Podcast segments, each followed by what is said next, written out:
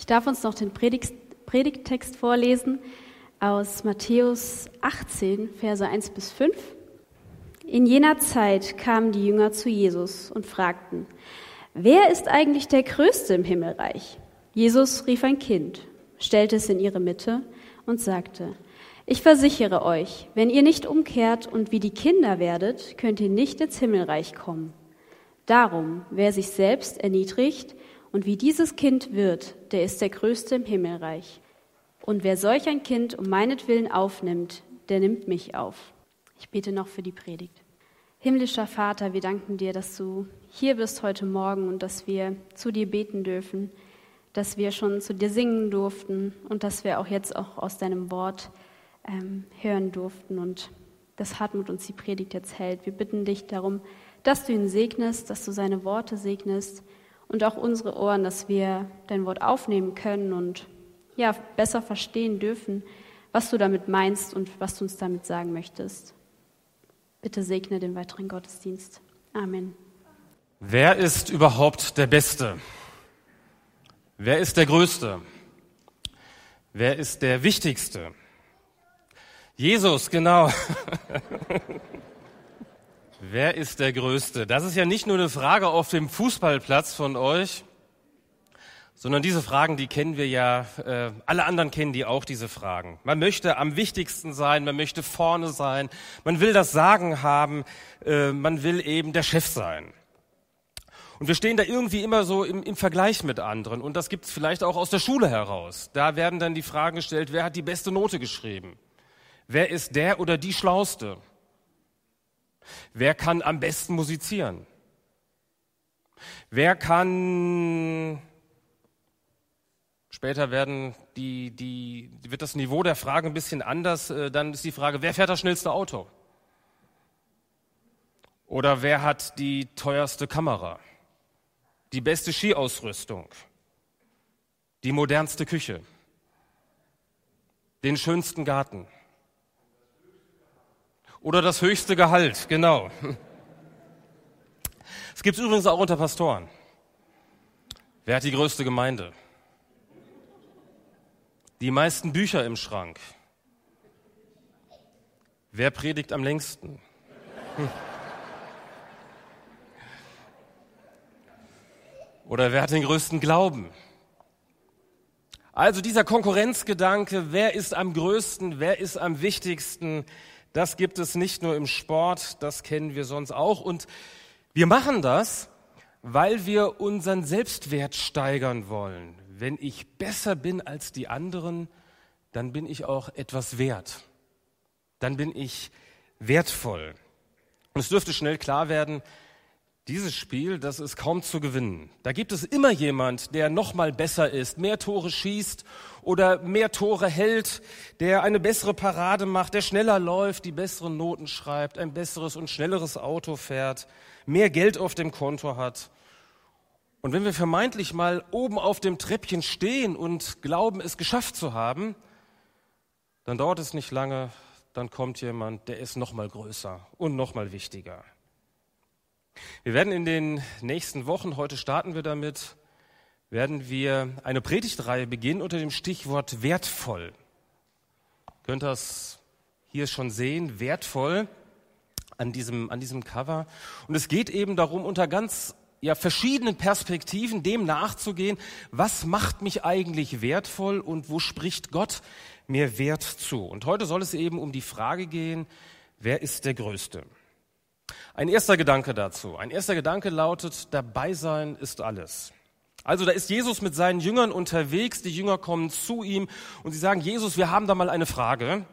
Und ähm, Jesus nutzt das als die Gelegenheit, einfach seinen Jüngern zu sagen, kommt jetzt mal mit mir, jetzt, äh, jetzt ist mal Gelegenheit, ähm, dass ich euch mal eine Lektion erteile, dass ich euch etwas beibringe. Also morgen beginnt die Schule wieder und äh, dort gibt es Unterricht. Jesus macht mit seinen Jüngern jetzt Unterricht.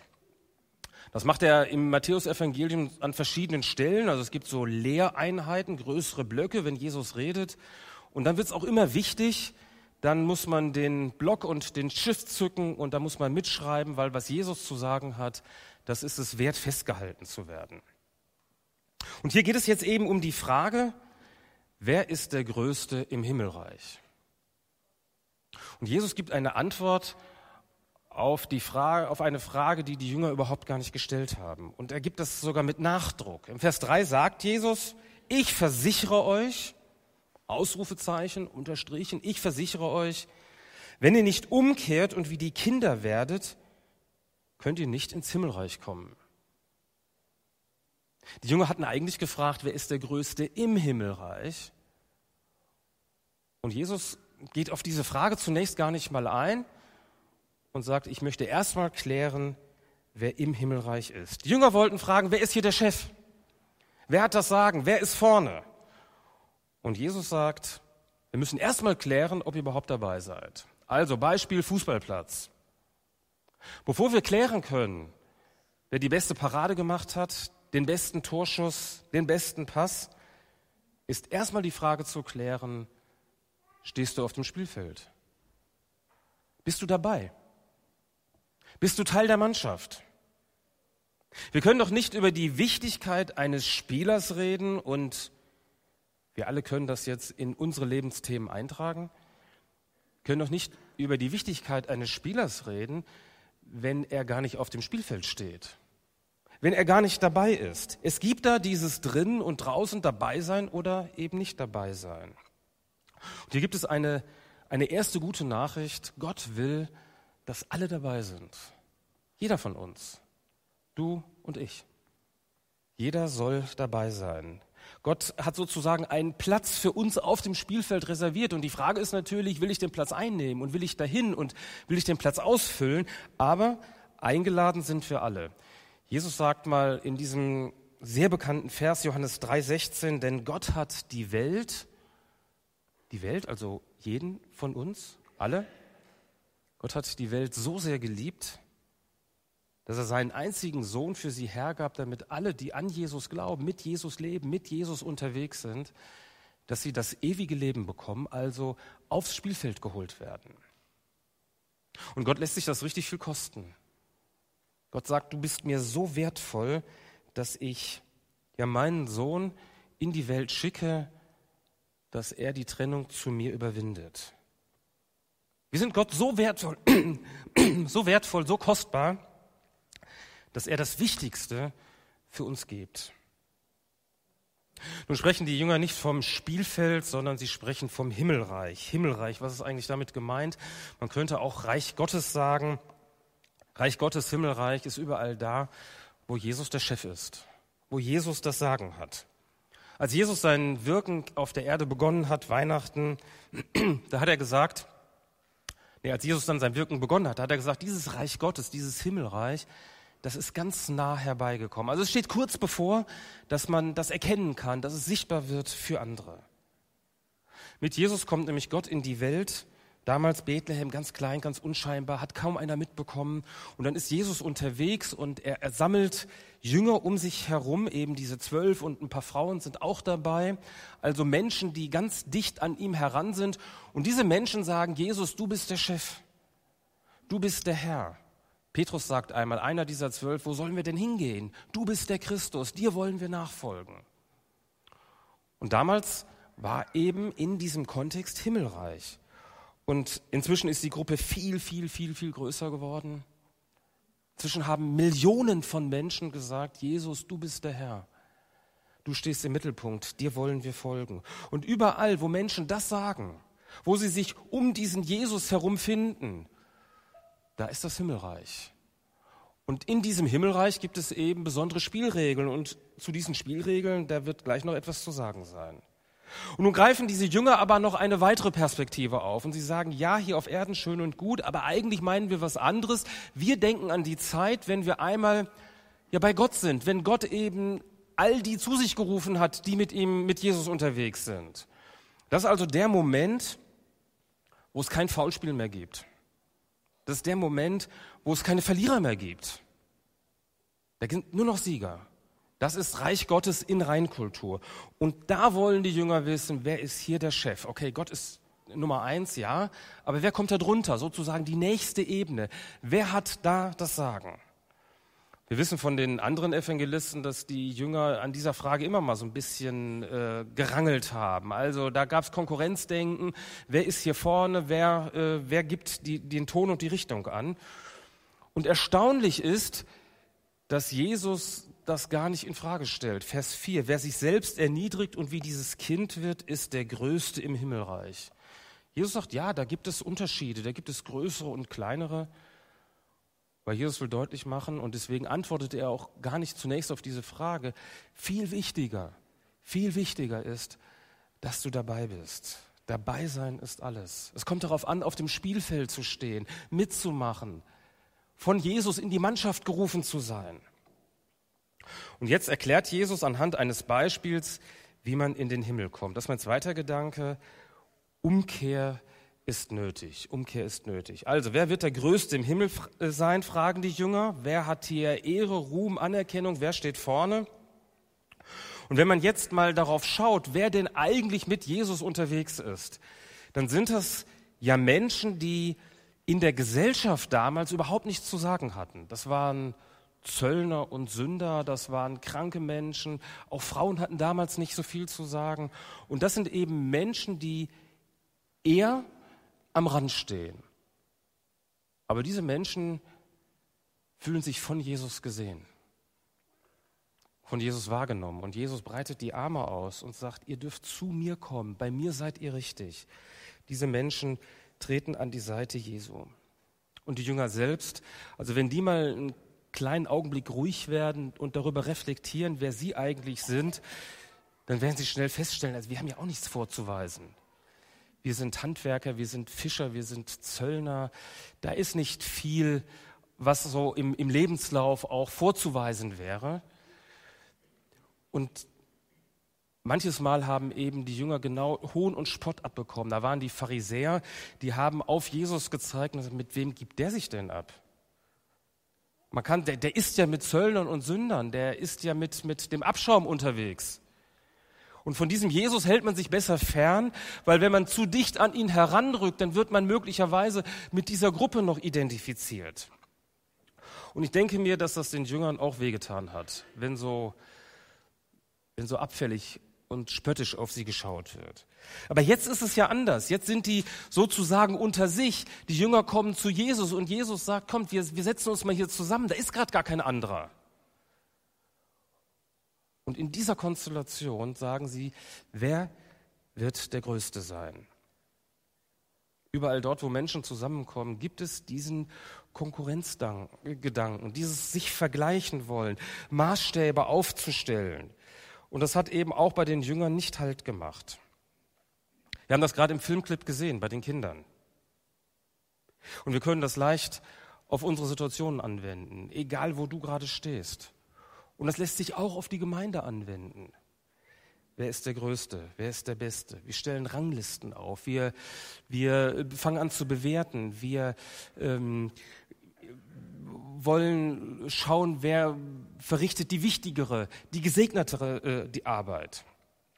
Während meines Studiums, schon lange her, wurden wir ähm, mal gefragt, welche besondere Fähigkeiten wir haben. Und das sollten wir dann so in der, in der Runde sagen. Und irgendwie ist eine blöde Frage, finde ich. Ja? Also wenn man jetzt so sagen soll, was kann ich besonders gut? Äh, also es kommt so ein Demutsreflex, äh, dass man das doch eigentlich gar nicht sagen will. Ich habe im Rückblick nachher gemerkt, das ist ja eigentlich ganz was anderes bei mir. Ich wollte jetzt nicht etwas sagen, was möglicherweise bei den anderen irgendwie alltäglich rüberkommt. Ich wollte nicht nur besonders gut in irgendetwas sein, sondern ich wollte besser sein als die anderen und fühlte mich im Rückblick sehr ertappt. Worin ist man besonders gut? Wo stehe ich vorne? Jesus wird seinen Jüngern gegenüber sehr energisch, als er das feststellt. Und er sagt, dieser Weg, der führt in die Sackgasse. Ihr wollt euch den Himmel verdienen. Ihr wollt besonders toll sein. Ihr wollt die Besten, die Größten, die Wichtigsten sein. Und ihr müsst in diesem Denken umkehren umkehren, eine andere Richtung einschlagen. Ihr dürft so nicht weitermachen. Das führt nicht zum Ziel. Im Gegenteil, ihr setzt das Ziel aufs Spiel. Dieses Denkmuster macht uns nämlich zu Sklaven unserer eigenen Leistung. Wir müssen immer gut drauf sein. Wir müssen immer performen. Wir müssen uns den Himmel verdienen. Wir müssen die Leistung bestätigen. Wir müssen sie immer wieder abrufen. Und gerade Sportler wissen das ja. Was interessieren denn die Pokale von gestern? Das ist doch alles Vergangenheit. Das ist vorbei. Ich muss heute abliefern. Ich muss heute meine Leistung bringen. Und wenn wir mit diesem Denken uns den Himmel verdienen wollen, dann wird uns die Puste ausgehen. Das werden wir nicht schaffen. Und deswegen ist gut, dass Jesus eben nicht nur sagt, wie es nicht geht, sondern dass er uns sagt, wie es gehen kann. Ein dritter Gedanke, werdet wie die Kinder. Jesus holt sich also ein Kind von der Straße, vielleicht fünf, sechs Jahre alt, vielleicht auch ein bisschen jünger noch. Also das ist so ein Kindlein, so die Verniedlichungsform und stellt das jetzt dahin und ist ein Anschauungsobjekt. Wie müssen wir uns die Kinder vorstellen? Also nicht irgendwie fein rausgeputzt und äh, das waren keine Kinder, die mit fünf, sechs Jahren schon ihr eigenes Handy haben. Ich hoffe, ich übertreibe. Ähm, kein vollen Terminkalender, sondern es waren Kinder, die vielleicht ein aufgeschlagenes Knie haben, die von der staubigen Straße kommen, wo man denkt, also eigentlich müsste dieses Kind sich mal waschen, bevor es jetzt irgendwie in Gesellschaft geht. Und die Jünger denken jetzt, was will denn dieses Kind hier? Was soll denn jetzt der Quatsch? Also wenn Erwachsene sich unterhalten, einen Kindern einen Schritt zurückzutreten und damals noch viel mehr, warum stellt Jesus ein Kind in ihre Mitte? Warum ist dieses Kind Vorbild für sie? Das ist in der Tat ein bisschen merkwürdig, ja auch deshalb merkwürdig, weil die Phase des Kindseins doch eine Phase ist, die man überwinden will. Kinder sagen, wenn ich mal groß bin. Ja, das ist der Weg von Kindern. Die wollen groß werden. Selbstständigkeit ist das Ziel. Verantwortliche Entscheidungen treffen, Geld verdienen, Unabhängigkeit. Und ja, das gilt ja auch für den Glauben. Es geht ja auch darum, dass wir im Glauben reifer werden, dass wir den nächsten Schritt gehen, dass wir eben nicht in einem kindlichen Glauben stehen bleiben, sondern dass wir darüber reflektieren, dass wir einen eigenständigen Glauben bekommen, dass wir nicht nur nachplappern, was uns die Eltern gesagt haben. Und trotzdem sagt Jesus, werdet wie die Kinder. Was meint Jesus und was meint er nicht? Also er meint nicht, dass Kinder irgendwie Engel wären dass sie sündlos sind. Wir haben es ja auch gerade im Clip gesehen. Die Kinder können auch sehr in Konkurrenz miteinander, miteinander treten. Und auch Kinder können sehr, sehr grausam sein. Also wenn es da jemanden in der Schule oder im Sportverein gibt, den man nicht leiden kann, dann können diese Kinder da wirklich auch schwer drunter leiden, weil sie gemobbt werden und weil sie fies zueinander sind. Was zeichnet denn ein Kind aus? Kinder sind klein und schutzbedürftig. Auch wenn Kinder natürlich groß werden wollen, nehmen sie zunächst mal ihr Kleinsein an. Sie wissen, dass sie auf Hilfe angewiesen sind. Sie brauchen Fürsorge, sie brauchen Schutz der Eltern. Sie sind darauf angewiesen, dass sie Nahrung, dass sie Kleidung bekommen. Sie brauchen ein Dach über dem Kopf. Das wird ihnen von den Eltern geschenkt. Kinder, das Gedeihen von Kindern hängt an der Fürsorge und dem Schutz der Eltern ab. Es hängt davon ab, dass sie Liebe bekommen, dass sie Zuwendung bekommen, dass sie Anteilnahme, dass sie ja all das bekommen, was Kinder brauchen. Und es ist sehr tragisch, wo Kinder das nicht erleben können. Man könnte sich fragen, was haben denn Eltern davon, dass sie das tun? Gehen Eltern irgendein Geschäft mit den Kindern ein? Nein, Kinder werden beschenkt, weil sie Kinder sind. Gar nicht mehr, weil sie Kinder sind. Als Eltern möchte man, dass es den eigenen Kindern gut geht, dass sie sich entwickeln. Kinder sind wertvoll, weil sie Kinder sind. Der Wert liegt sozusagen in ihnen und nicht in dem, was sie tun. Sie müssen ihren Wert nicht produzieren. Sie müssen sich die Liebe der Eltern nicht verdienen.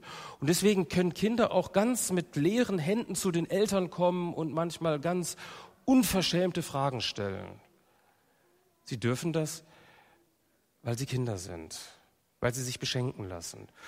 Und diese Haltung wünscht sich Jesus von seinen Nachfolgern, dass sie eben zu ihnen kommen und sagen, hier, ich, ich werfe alles voll von mir. Ich muss mir deine Liebe nicht verdienen. Er wünscht sich, dass wir aufhören, unsere Leistungen aufzuzählen, unsere Erfolge, das, was wir gut können. Wir können uns den Himmel ohnehin nicht verdienen. Wir können uns den Himmel nur schenken lassen.